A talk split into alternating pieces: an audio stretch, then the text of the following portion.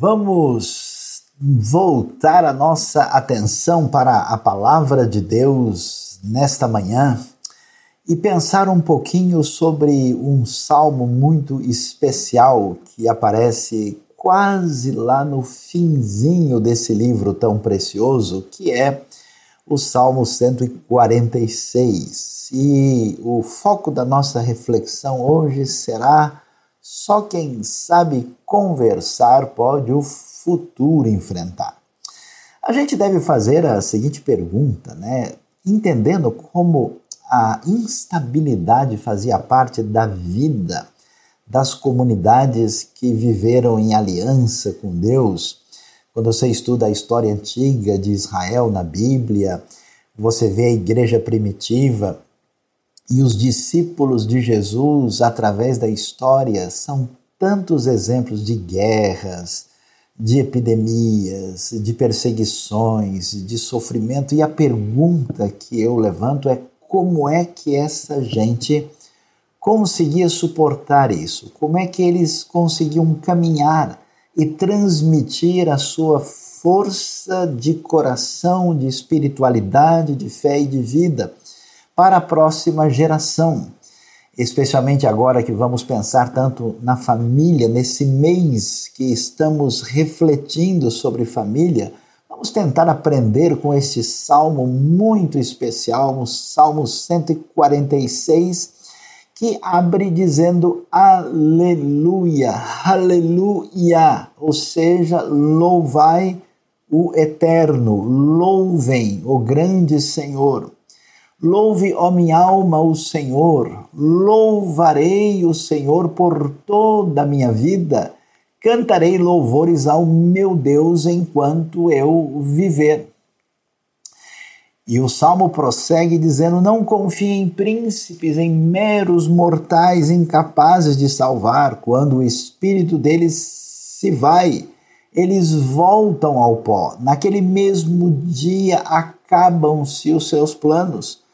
Como é feliz aquele cujo auxílio é o Deus de Jacó, cuja esperança está no Senhor, no seu Deus, que fez os céus e a terra, o mar e tudo o que neles há, e que mantém a sua fidelidade para sempre. Ele defende a causa dos oprimidos e dá alimento aos famintos. O Senhor liberta os presos. O Senhor dá vista aos cegos, o Senhor levanta os abatidos, o Senhor ama os justos. O Senhor protege o estrangeiro e sustém o órfão e a viúva, mas frustra o propósito dos ímpios. O Senhor vai terminar o salmo, reina para sempre. O teu Deus, ó Sião, reina de geração em geração. Aleluia. Entendendo isso, a gente então deve focar aí a nossa pergunta, né? Porque é difícil prosseguir na vida até mesmo quando tudo está dentro do previsível. Quando aquilo que a gente imaginava se concretizou diante da experiência da tribulação, da enfermidade, do descompasso da vida, até mesmo da morte, né? A pergunta que a gente levanta, onde nós vemos na Bíblia, nesse caminho entre a dor maior, o lamento e o sofrimento e a celebração e a alegria, devemos nos perguntar como é que se enfrentava o futuro com esperança em tempos tão difíceis. Que coisa interessante! É possível falar as mesmas palavras do Salmo 23, que eu não temerei mal algum, ou isso é apenas um recurso literário para embelezar a poesia? Da onde vem essa força impressionante que encontramos nas Escrituras? Vamos entender um pouquinho do Salmo 146. Aliás, os Salmos, a poesia bíblica é um negócio tão arrumadinho que dá inveja em qualquer artista, qualquer pessoa que trabalha com senso de estética. Então você pode ver que o próprio Salmo 146 é organizado literariamente naquilo que é chamado de quiasmo, que é essa estrutura organizada de maneira concêntrica. Você veja que o, o salmo ele começa com aleluia, ou seja, ou seja, louvem ao Eterno, e termina, é uma espécie de moldura do começo e do fim. E no verso 2 ele fala claramente: louvarei a Deus, e lá na frente, do verso 7 até quase o final, na metade do 10, ele diz o que deu, o que o Deus a ser louvado, o que Deus a ser louvado tem feito, o que, que nós encontramos nesse Deus. E aí ele focaliza bem que não há salvação no homem mortal que volta à terra, porque ele perece. Deus salva o homem frágil e ele é o que fez os céus e a terra. Então a gente vê a organização, o trabalho bem feito do salmista para o nosso entendimento. Agora, é importante entender é que esse salmo que foi esse salmo que foi composto no momento ah, de algo poderoso no coração do indivíduo, ele se desdobrou para ser uma poesia da comunidade e ele caminhou para fazer parte do livro que tem cinco livros menores aí dentro, feitos em homenagem à Torá, ao Pentateuco.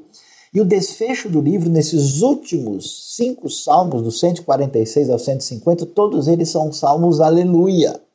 E a gente lendo os salmos, por isso, uma coisa muito boa de se fazer nos dias que estamos enfrentando, vemos que há um fluxo que vai do lamento ao louvor, da performance, da ação, a meditação esse caminho adequado de realinhamento do coração e da vida para pensar de modo mais profundo e transbordar em alegria apesar da dor. E é interessante, eu estava estudando esses salmos para a gente poder aqui é, conversar neste dia de hoje, e é interessante que vários estudiosos, cada um tem uma ideia diferente. Uns dizem, não, esse salmo é um salmo individual, porque ele diz, eu louvarei, eu vou cantar louvores. Aí outro diz, não, não, mas a predominância dele é que ele é um salmo comunitário, ele é escrito para ter a conexão com a comunidade. E outros dizem, não, não, o foco maior do jeito que o salmo está é para ele ser cantado na reunião, daqueles que servem a Deus ali no templo. Então, ele é congregacional. É interessante que ele é individual, comunitário e congregacional ao mesmo tempo. Que coisa impressionante. E além disso, você vai ver que no desenvolvimento do salmo, mais adiante, nós vamos ver a expressão que aponta que o salmo tem um foco sapiencial, ou seja, ele diz: olha, bem-aventurado, bem-sucedido, feliz é o que age dessa maneira semelhante ao Salmo 1, em sintonia com o jeito de pensar de Provérbios, o que é um fato incomum. Então veja que esse salmo aqui tem um, um gosto né, de elementos reunidos no benefício da bênção para a comunidade do povo de Deus. E analisando, inclusive, os detalhes da língua hebraica original, uma coisa interessante, é um pronomezinho relativo que no hebraico mais antigo se diz asher, e aqui aparece apenas she, como no hebraico moderno. Essa é uma das referências ao que a gente chama de uma linguagem posterior tardia na língua original. E aí isso fortalece a suspeita de muitos estudiosos que nós temos aqui o que a gente chama de um salmo pós-exílico, o que está muito Claro, já que nós temos um desses, por exemplo, aí pertinho, o Salmo 137, ou seja, do período persa. Possível que ele tenha relação com a época do famoso grande rei Ciro, onde nós temos um cenário em que as pessoas tinham muitas expectativas e, ao mesmo tempo, lamentavam a realidade extraordinariamente favorável do passado. Nós vamos viver um momento em quando os, os judeus, o povo de Judá vive sem autonomia e discute-se aqui a questão da confiança na monarquia. Temos um monarca estrangeiro bondoso, podemos confiar? E o que aconteceu conosco não foi pelo uso indevido do poder dos antigos reis? Como é que fica essa situação? Então, olhando para o Salmo, vamos beber da sua sabedoria, já que o nosso assunto hoje é saber conversar. Então, olha que coisa interessante. Depois da abertura, aleluia, ele vai dizer o seguinte: louve, ó minha alma, o Senhor. É essa frase que aparece por vezes nos salmos e na literatura poética, ela aparece às vezes em outro cenário, quando o salmista está convidando a si mesmo a ficar mais calmo, a, a poder descansar, a tranquilizar a sua vida, o seu coração. Ela aparece em cenários assim um pouquinho distintos aqui. O salmista começa a falar sozinho ele começa a conversar consigo mesmo. E vamos falar a verdade, todo mundo enfrenta um profundo desafio emocional. Essa questão da, das relações, já que Deus nos fez como seres relacionais, ela é vital para o equilíbrio do nosso coração. Então, a primeira dimensão que aparece destacando isso é exatamente a bela e especial postura de conversar consigo mesmo, ou seja, de saber falar sozinho. Quando a gente não está muito bem, a gente fala sozinho. Já viu aquela história de pensar alto?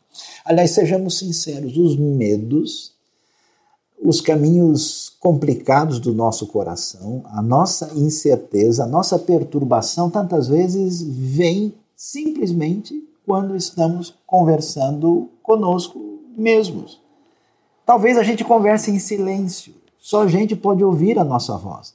Mas você vai construindo toda uma teia de insegurança no fundo do seu coração, e assim que muda o cenário, você pensa diferente. Depois que passa aquele momento de pavor trazido pela sua interioridade, você reflete de novo e pensa, não é bem assim. Então, veja que o primeiro caminho para a gente fortalecer a nossa caminhada em meio a toda a instabilidade que nos cerca, é aprender a falar sozinho. É saber conversar consigo mesmo na direção certa. E é isso que o salmista faz. Ele, ele, ele se chama, ele se convida, ele diz: Oh, minha alma, oh, nafshi, ele diz no original. Ele vai falar: Você deve minha alma louvar ao Senhor nessa conversa consigo mesmo. O que é que você tem falado para você? Você brigou consigo mesmo? Você briga com as pessoas lá fora porque você internamente não alinhou o seu coração. O prosseguimento da palavra do salmista é muito especial e chama a nossa atenção. Ele diz: Louvarei o Senhor por toda a minha vida, cantarei louvores ao meu Deus enquanto eu viver. Ele está nesse estado de celebração, de alegria, e ele vai mostrar para nós aqui é, o que é saber se expressar. Todo mundo sabe, os terapeutas, os psicólogos, os pastores, uh, os religiosos, todo mundo que tenta ajudar os outros sabe que a coisa mais difícil que tem é fazer a pessoa falar o que ela precisa. A gente parece que está engasgado, parece que tem alguma coisa que precisa sair. É como uma infecção, às vezes, que precisa expurgar o mal. Então, essa questão de saber se expressar é significativa e é impressionante como a gente vê essa dimensão de comunicação na poesia dos Salmos, onde os aspectos psicológicos, sociológicos, teológicos são trabalhados juntamente.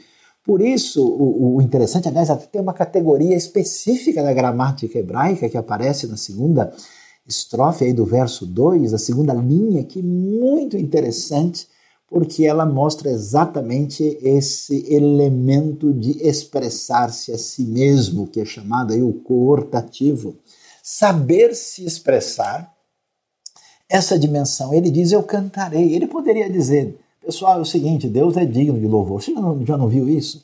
Gente falando assim, com toda frieza, coisas preciosas sobre Deus, sem nenhuma expressão.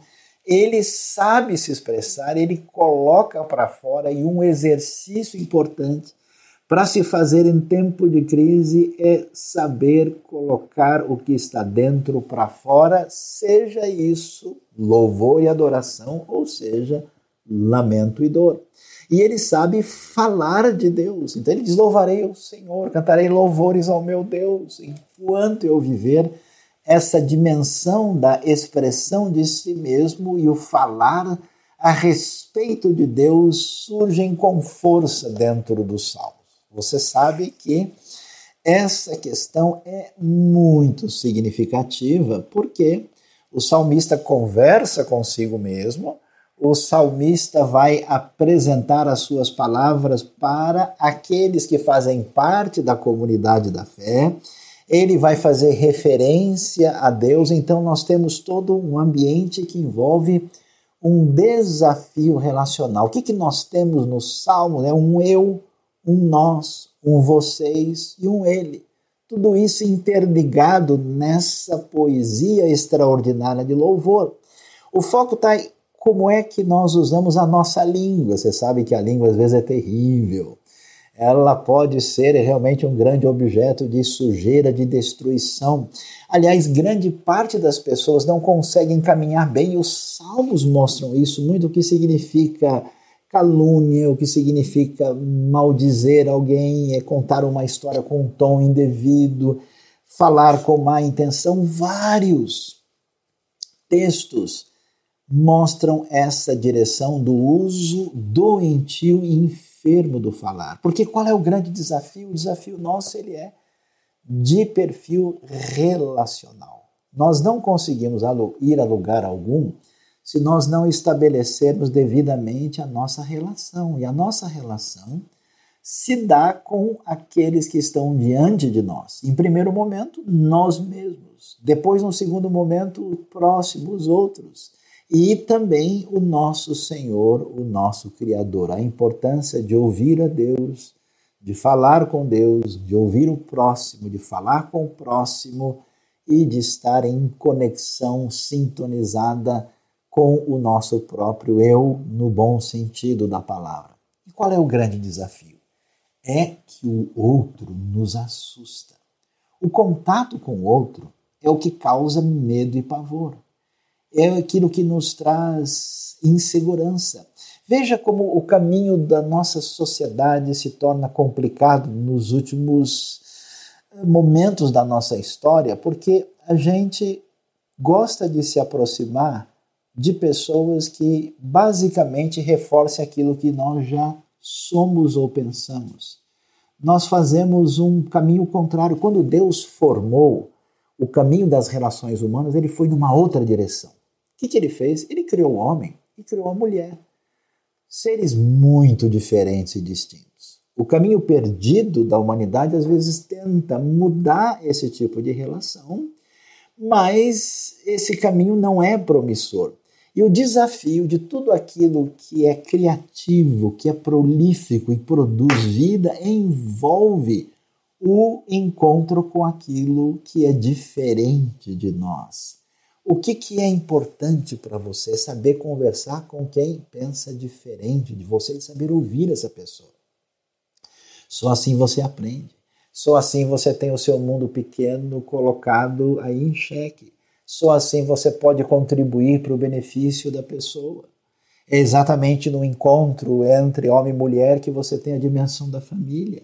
Por isso que pais e filhos são tão diferentes, com outras experiências, com visão de mundo às vezes conflitante. O que resolve é saber conversar, porque a nossa identidade como seres criados por Deus, ela é uma identidade que se define pelo elemento relacional. Falando em identidade, vamos um pouquinho adiante porque só é possível ter segurança, só é possível lidar com os caminhos imprevistos da vida a partir das boas relações que se define pelas boas palavras construtivas.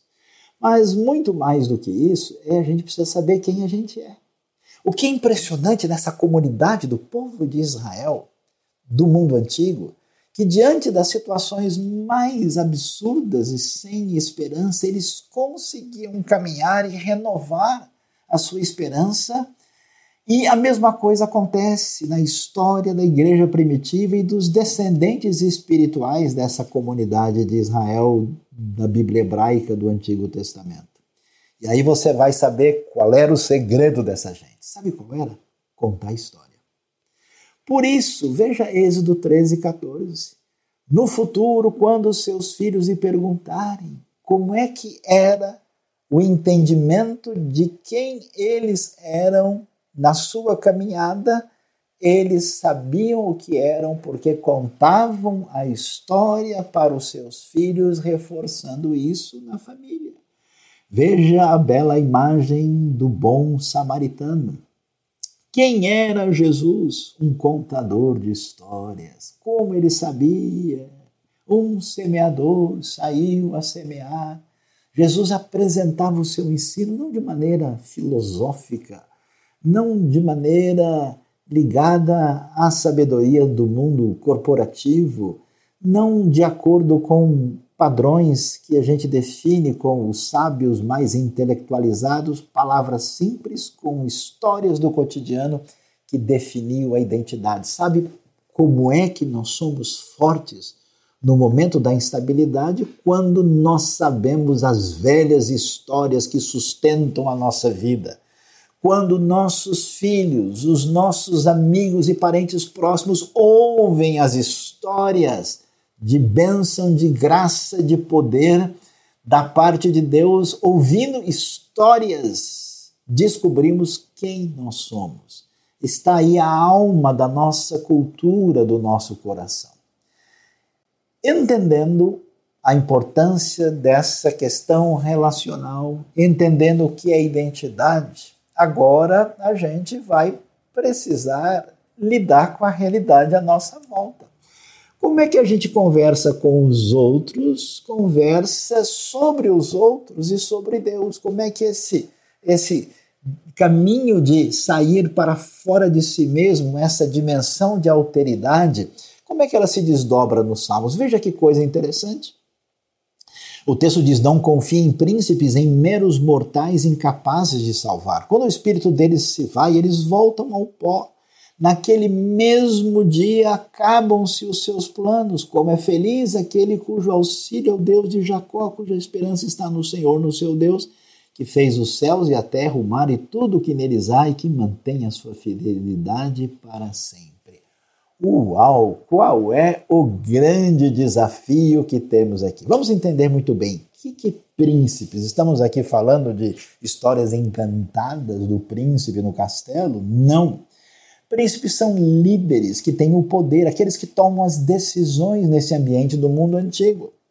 E é interessante que nos Salmos preste atenção no detalhe, na beleza dessa realidade que o oposto de louvar é confiar. E confiar, a palavra hebraica é mais forte, não é simplesmente acreditar de maneira teórica, é descansar, é apoiar-se plenamente em seres humanos. Talvez alguns estudiosos acreditam que eles estavam pensando: puxa, como o rei poderoso e amigo nosso deixou todo mundo voltar aqui para a terra, está nos ajudando, nós podemos confiar nesses poderosos. E aqui nós vamos ver algo muito interessante que nos chama para a direção que é o nosso maior temor. A alma que não sabe conversar, que não conversa consigo mesmo, que não abre o seu coração para louvar e adorar a Deus, que não ouve histórias e não repete histórias, tem medo de agir, vive refugiada no esconderijo da sua existência assustada. Por isso, o desafio que vem para nós é da responsabilidade. Por que é que nós queremos o Rei Ciro? Por que é que nós confiamos no homem mortal? Porque nós não queremos ser responsáveis pelo nosso destino. Nós queremos jogar na mão dos outros a nossa decisão. Nós queremos que alguém importante seja um líder religioso, não sei mais quem, um líder de qualquer natureza seja, digamos assim, o salvador indevido das nossas vidas. E aí o texto vai dizer, pessoal, não façam isso. Vocês são responsáveis por caminhar na sua jornada. Em vez de fazer isso, de acreditar naquilo que já decepcionou vocês, faça o favor de lembrar-se que o Deus de Jacó ele é o nosso abrigo e refúgio. Esse Jacó, essa expressão, né, tem a ver com uma escolha muito interessante. Dos patriarcas, o menos recomendável é o Jacó. Ele andou pelos descaminhos dos mais assim confusos da história e Jacó viu a fidelidade de Deus, ainda que ele não a merecesse. O tempo todo ele estava perdido, sem foco, sem direção na sua vida, e nós vamos ver como Deus o protegeu. Ou seja, essa confiança de que Deus é bom e poderoso e age graciosamente, ela deve quebrar as amarras confusas do nosso coração que estão entupindo a nossa respiração espiritual e psicológica e deve nos ajudar a perceber que mesmo um Jacó que fugiu de casa para não morrer de morte matada pelo irmão, criado numa família confusa, num ambiente de instabilidade política, podendo morrer num ataque do seu próprio irmão, sendo refém das relações complicadas com o seu próprio sogro e tio, nós vamos ver que Deus agiu de uma maneira extraordinária na sua vida, tanto em Betel como na sua experiência no Vale do Jaboque.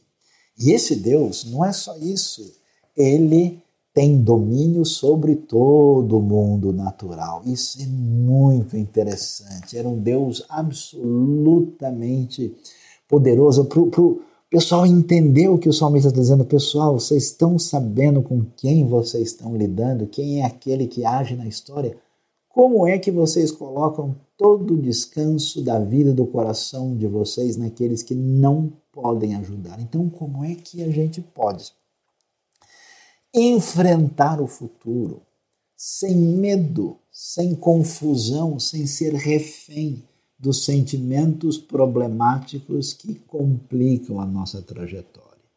É através dessa conversa consigo mesmo, num caminho relacional um relacional primeiro que cura o nosso emocional na nossa relação interna, depois com os outros, nesse ambiente relacional externo, a nossa disposição em saber entrar em contato com outro que nos desafia, porque nós só podemos fazer alguma coisa adequadamente na vida, na fé, se for junto com outras pessoas. Onde está a enfermidade do povo de Deus? no seu alto índice de divisão.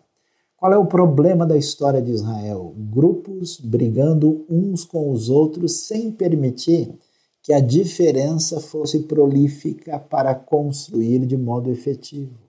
Quando é que o poder de Deus age na igreja primitiva? Quando há unidade. O que, que Jesus orou pedindo? Foi essa mesma direção. Qual é o problema da igreja carnal dos coríntios? Qual é a dor da cristandade, da história da fé? Um divisionismo que mostra que a gente não sabe mais conversar e não vê a imagem de Deus por trás da pessoa que diante de nós parece diferente demais para nos assustar. É preciso definir muito bem a nossa identidade, saber quem nós somos através das histórias que definem e trazem luz às sombras estranhas do nosso coração. E nesse ambiente de instabilidade e confusão surge uma postura de coragem diante do que vem para mim e para você, que é a responsabilidade. Olha só que coisa interessante. Quando se fala na confiança em Deus, daquilo que Deus é capaz de fazer, já que Deus ele fez os céus e a terra, ele é o Deus de Jacó da história, o que poderia se esperar dos salvos?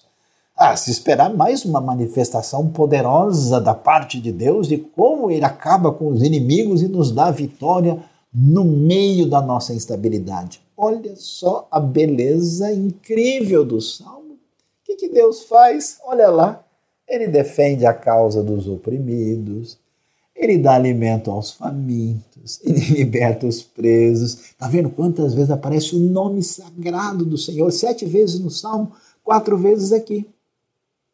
E quem que vem na lista da demonstração dessa ação desse Deus impressionante? Oprimido, famintos, presos, ele dá vista aos cegos, ele levanta os abatidos e junto com essa turma que é exatamente os reféns de instabilidade maior, ele coloca juntamente com todos eles, o Senhor ama os justos. Eu acho tão interessante porque o que Deus faz nos outros casos todos é uma ação concreta. Né? Defende, dá alimento, liberta, dá vista, levanta aqui.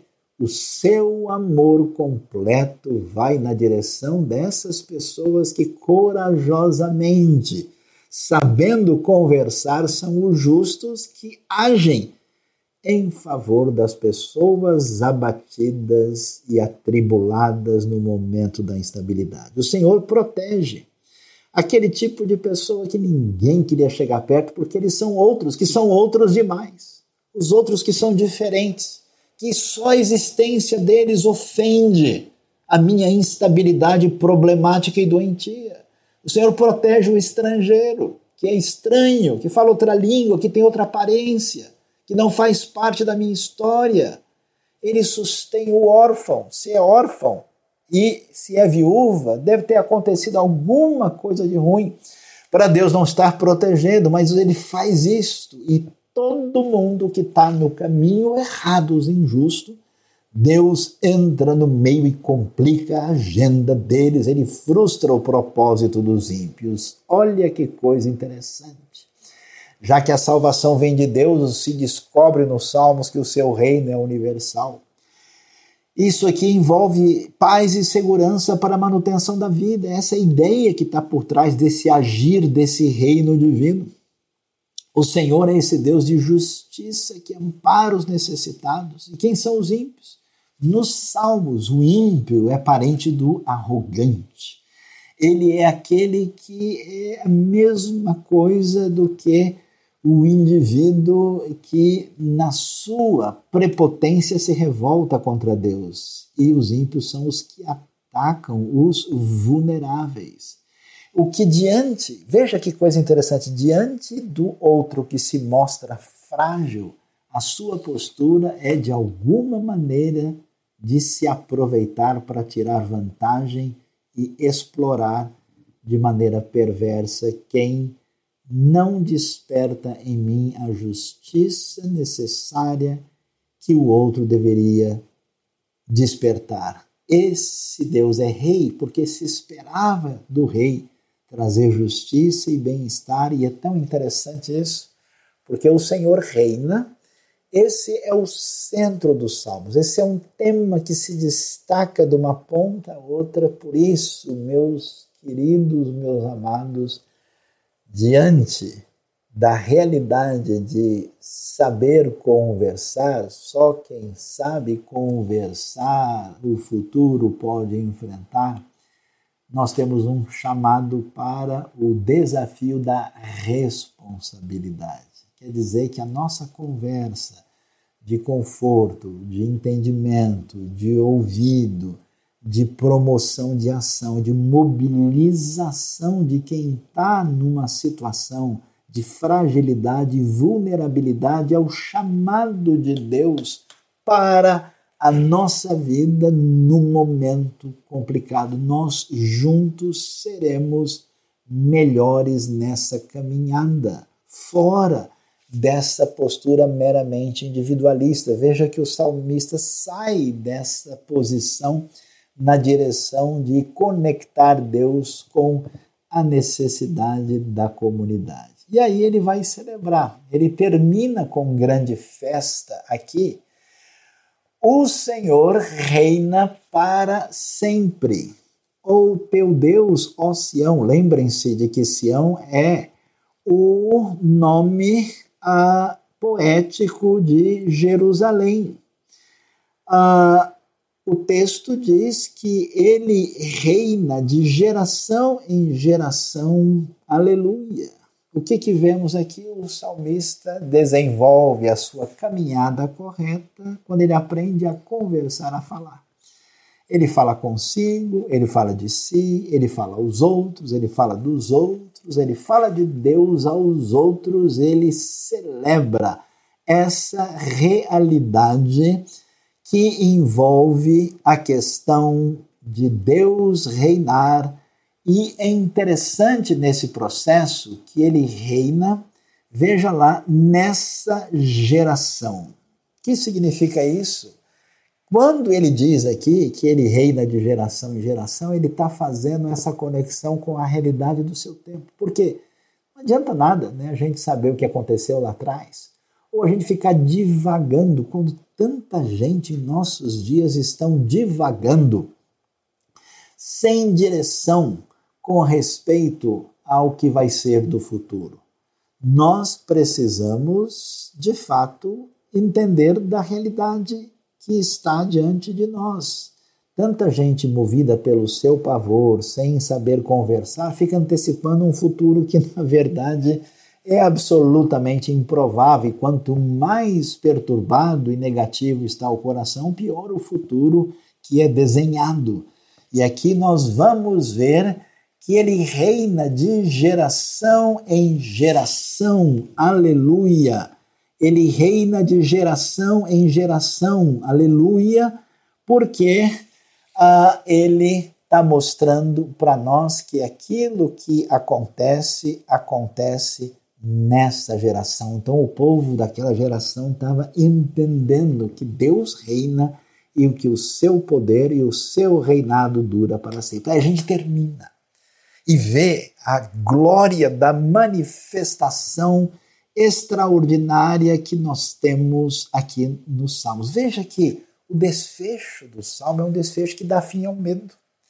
Eu acho tão interessante aquela comunidade pensando para onde vai, que passou por tudo que passou, que perdeu tudo que tinha na história que levou ao exílio, que passou todo o tempo fora e foi ameaçado na sua identidade que experimentou o que significava sair da posição de senhor para virar escravo em terras estrangeiras de gente que humilhava inclusive a sua identidade de fé. E agora tentando se reerguer e pensando em relação ao futuro, o salmista gloriosamente nos convida a um desfecho que dá fim ao medo, aliás, cheio de fé e de esperança. Eu me lembro, muitos anos atrás, na década de 50, teve um filme que fez muito sucesso chamado Cantando na Chuva. Aparece lá o protagonista, o ator da época, o senhor Jenny Kelly, e ele então marcou a história do cinema contemporâneo no momento em que ele está feliz, apaixonado, ele sai pela rua e começa a cantar no meio da chuva, e não importa a quantidade de chuva, ele ali dança com o seu guarda-chuva e muita água cai sobre ele e ele sai festejando e pulando. E aquilo ficou emblemático. Ele termina a cena diante de um guarda, assim que o deixa meio perdido e o guarda não sabe o que está acontecendo. É tão interessante que o caminho de saber conversar, de conversar tranquila e quietamente, de coração para coração consigo mesmo. O caminho de aprender a conversar com os outros numa interação que dá vida, força e desbloqueia elementos necessários na circulação do nosso coração. O caminho de saber conversar com Deus e sobre Deus, que nos leva a essa reconhece, esse reconhecimento extraordinário, porque conversar de Deus e sobre Deus leva naturalmente a entrar em contato com o outro pleno que é o Senhor e por isso nos convida à adoração. E aí nós somos curados, porque a gente começa a dançar. Aquela frase famosa, você já ouviu isso, né? Que o importante não é só esperar passar a chuva, mas aprender a cantar, a dançar e eu diria a adorar, a comemorar no meio da chuva. Por isso que o Salmo 146 abençoe a nossa vida e o nosso coração, porque ele nos chama para dois caminhos: atos de misericórdia, porque o Senhor vai abençoar todo mundo, como? Através daquilo que ele nos leva a fazer e a uma adoração efusiva. Deus nos abençoe, Deus nos dê a sua graça e que você aprenda juntamente com todos a cantar, a celebrar, a adorar, adorar de maneira efusiva, a cantar na chuva, sabendo conversar. Acompanhe os podcasts da IBNU em sua plataforma favorita. Não se esqueça também de nos seguir no Instagram, Facebook e YouTube.